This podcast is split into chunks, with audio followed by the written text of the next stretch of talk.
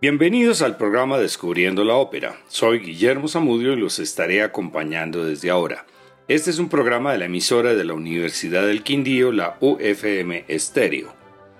Don Giovanni es una ópera en dos actos de Wolfgang Amadeus Mozart y libreto de Lorenzo da Ponte.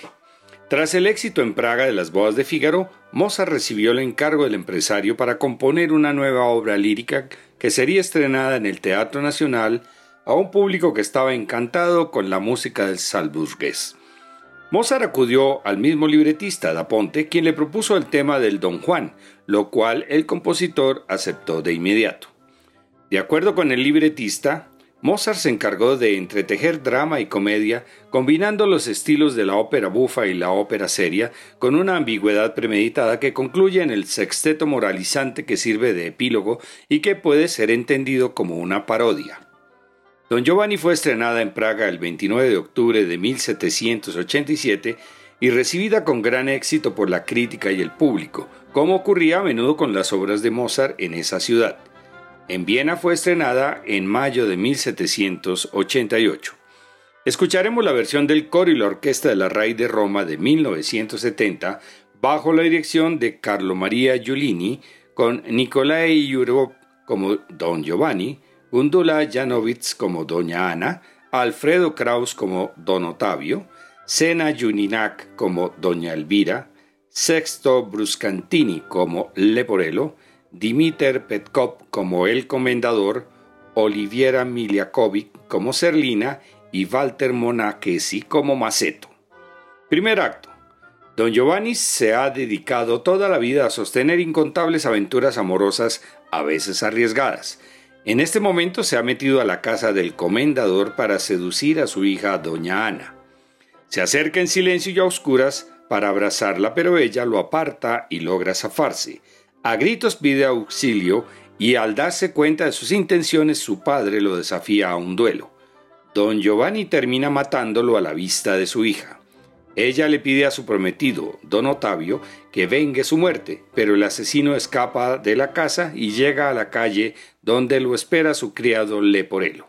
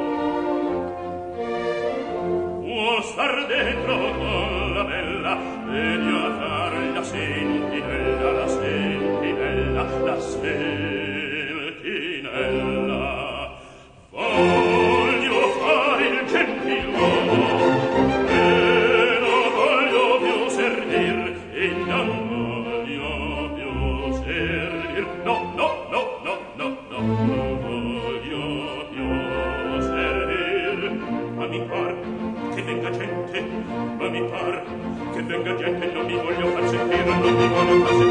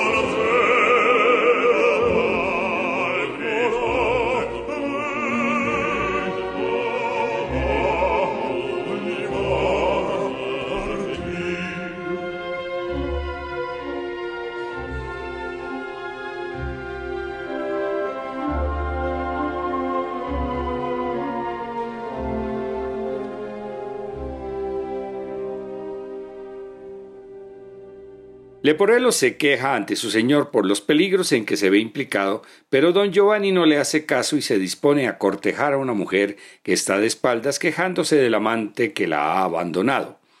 Al darse cuenta que es precisamente doña Elvira a quien él abandonó, y ella le reprocha por haberle prometido amor infinito, se desentiende y ordena a su criado que se la quite de encima de cualquier manera.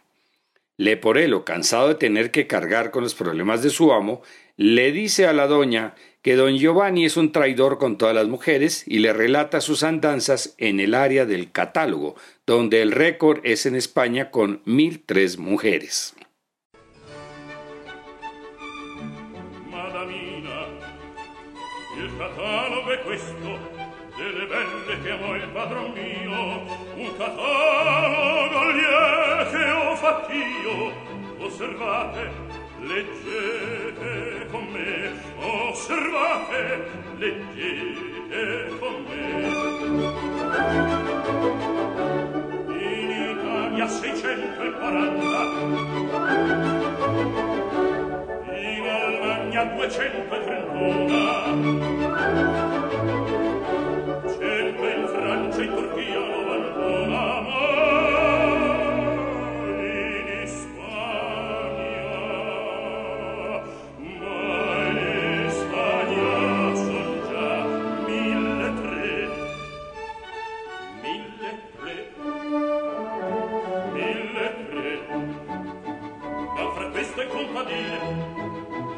cameriere cittadine battotesse baronesse marchesine principesse e madonne d'ogni grado d'ogni forma d'ogni età d'ogni forma d'ogni età.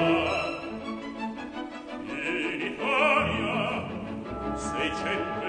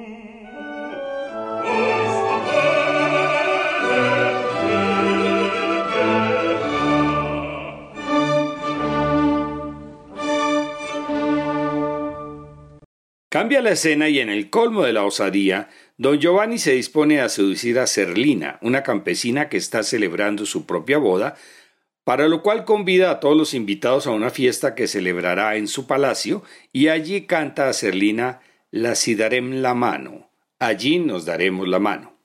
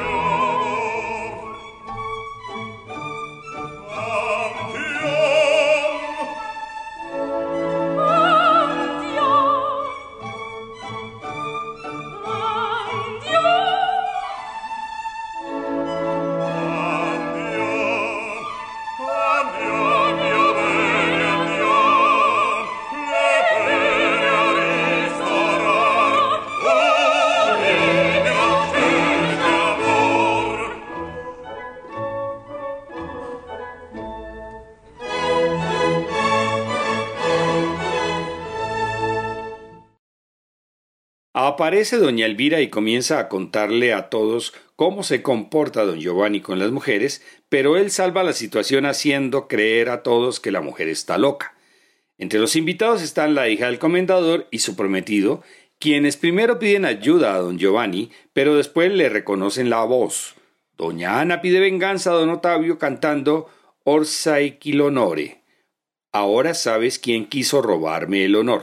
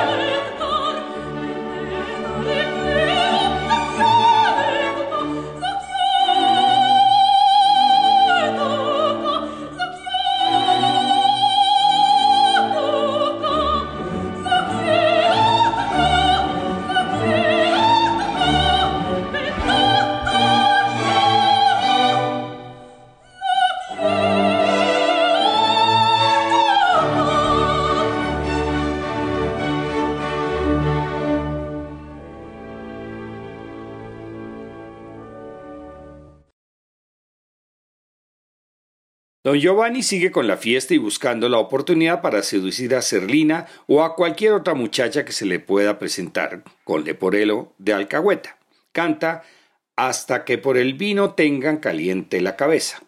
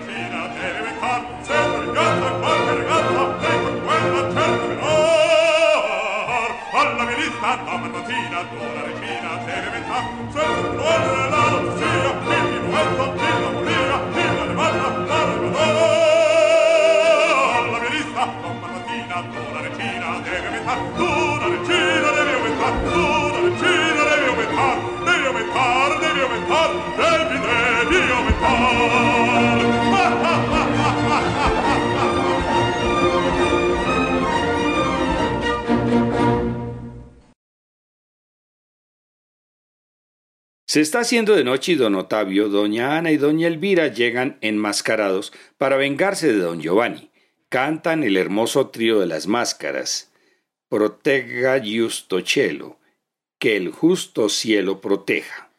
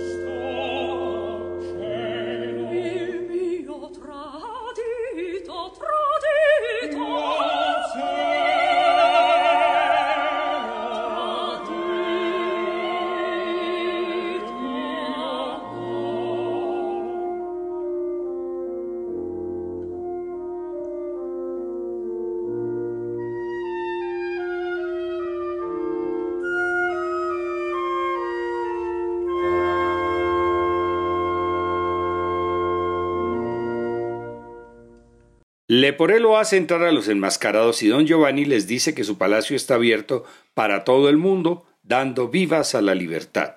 Aprovechando la confusión, sigue intentando seducir a Serlina y ordena a Leporello que distraiga a Maceto.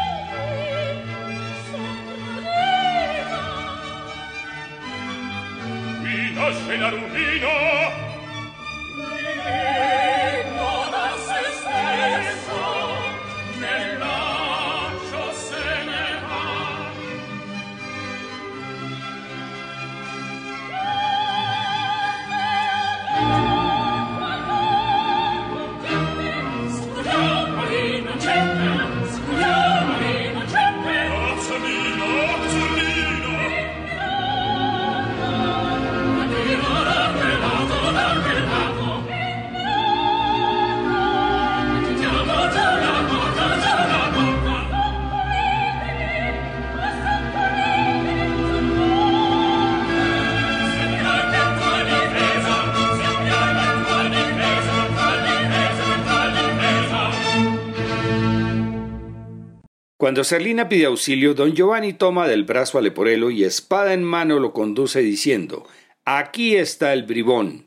Pero los invitados se quitan las máscaras y al verlos don Giovanni huye dejando el problema a su criado. En este final del primer acto, Mozart combina tres pequeños conjuntos de cámara que tocan piezas diferentes, un minueto, una contradanza y una danza alemana, al mismo tiempo que el sexteto concertante cierra el primer acto. Este final se, se volvió una norma, como se puede apreciar en las primeras óperas de Rossini.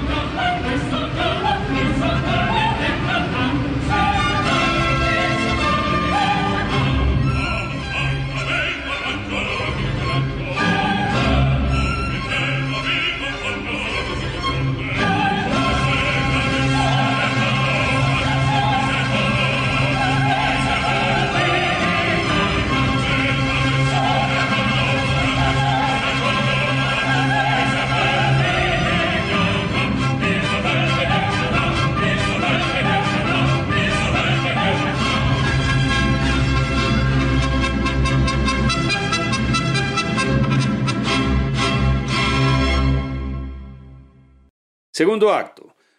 Don Giovanni quiere emprender una nueva aventura amorosa más temeraria. Intercambia su ropa con Leporello, quien está harto de su dueño, pero se deja convencer con un aumento de sueldo.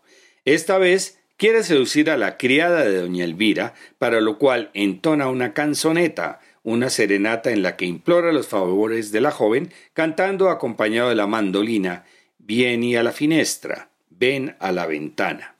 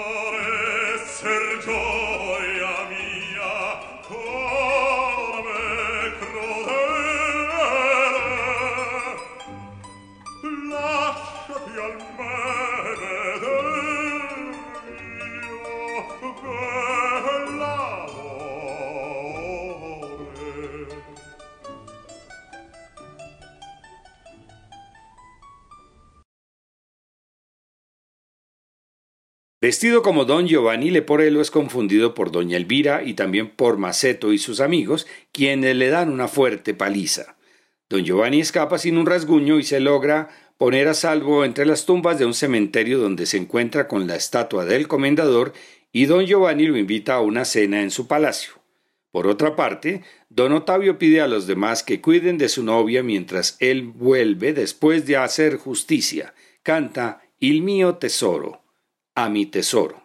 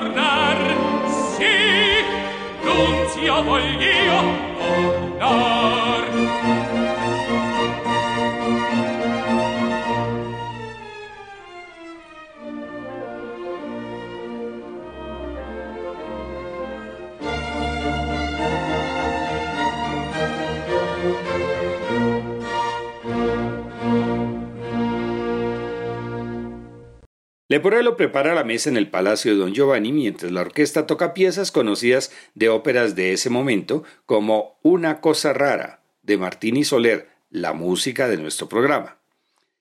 La segunda pieza es Vivan los litigantes de Giuseppe Sarti y la tercera un fragmento de su ópera anterior Las bodas de Fígaro. Canta Don Giovanni Gia la mensa. Ya está preparada la mesa.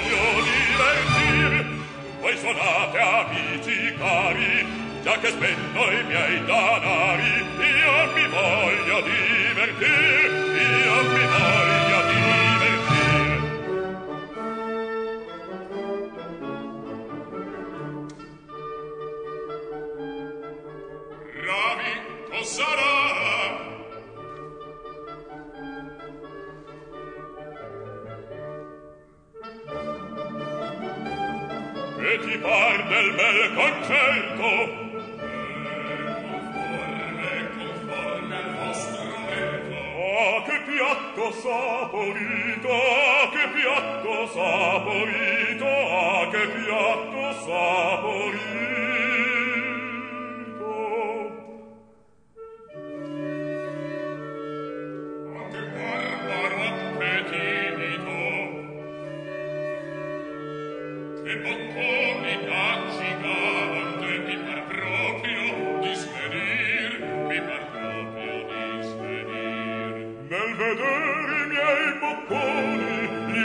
proprio di svenir, gli par proprio di svenir.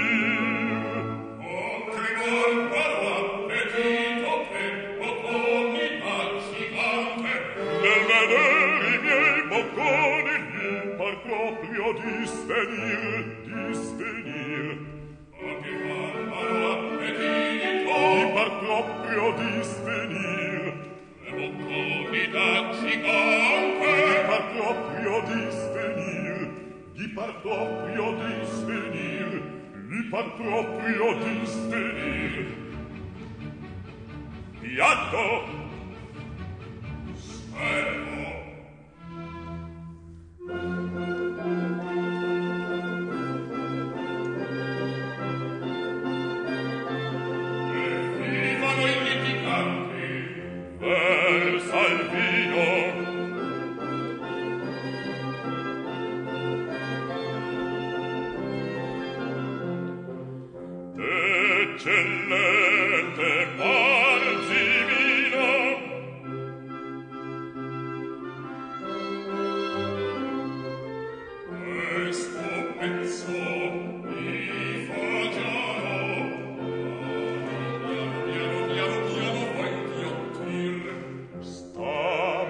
mangiando quel marra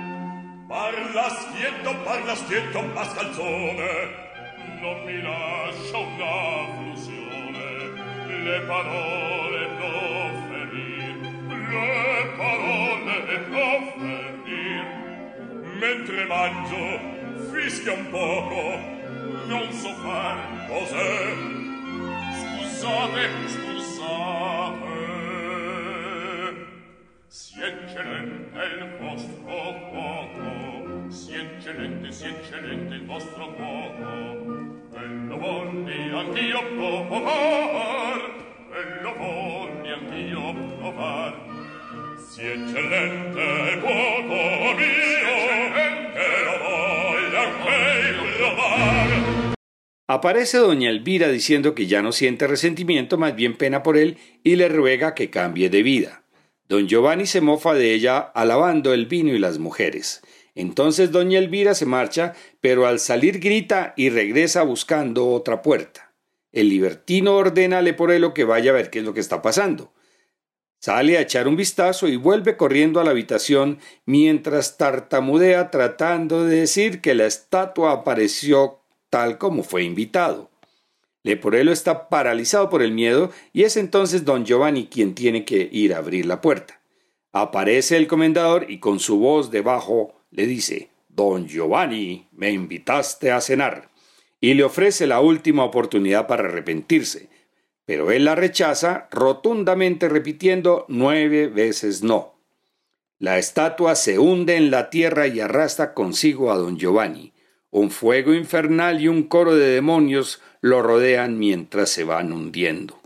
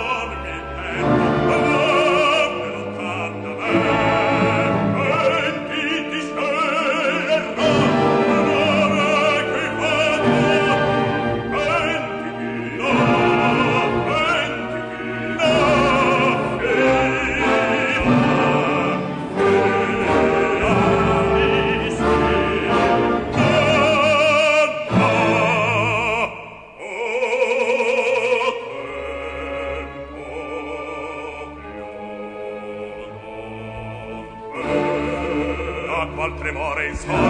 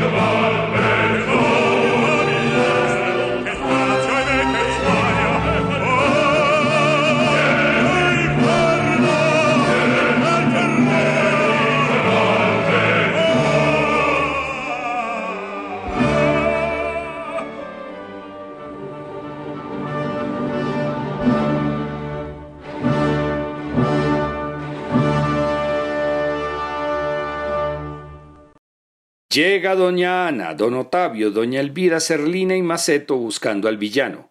Solo encuentran a Leporelo debajo de la mesa temblando por el horror sobrenatural que ha presenciado y les cuenta que don Giovanni está muerto. Ana y Otavio se casarán cuando pase el duelo por su padre. Elvira se irá para un convento el resto de su vida.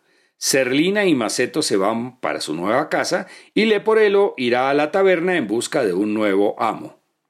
El concertante final expresa la moraleja de la ópera. Este es el fin de quien obra mal. La muerte del pecador siempre refleja su vida.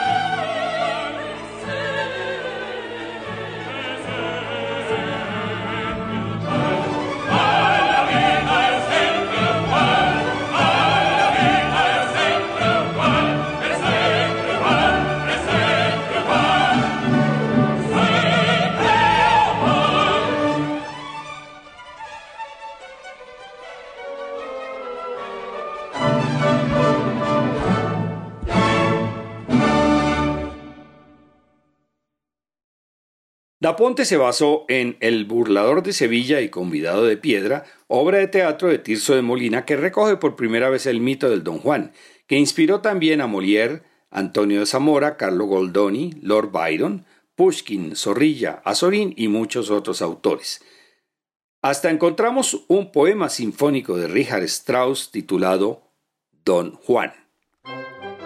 Otra ópera situada en Sevilla como El Barbero de Sevilla, de Rossini, Fidelio de Beethoven, Las bodas de Figaro de Mozart, La favorita, La fuerza del destino, Carmen y muchas otras más. Don Giovanni aparece en Opera como la novena ópera más representada en los últimos 10 años, con 3.960 representaciones para un promedio anual de casi 400 funciones. La próxima semana estaremos en diciembre, mes y año en que cumple 250 años de nacimiento uno de los más grandes compositores de todos los tiempos, Ludwig van Beethoven. Como homenaje al gran genio de Bonn presentaremos tres programas con algunas de sus composiciones vocales. Como ya escuchamos su última ópera Fidelio, el siguiente domingo presentaremos su oratorio Cristo en el Monte de los Olivos. Los esperamos la próxima semana.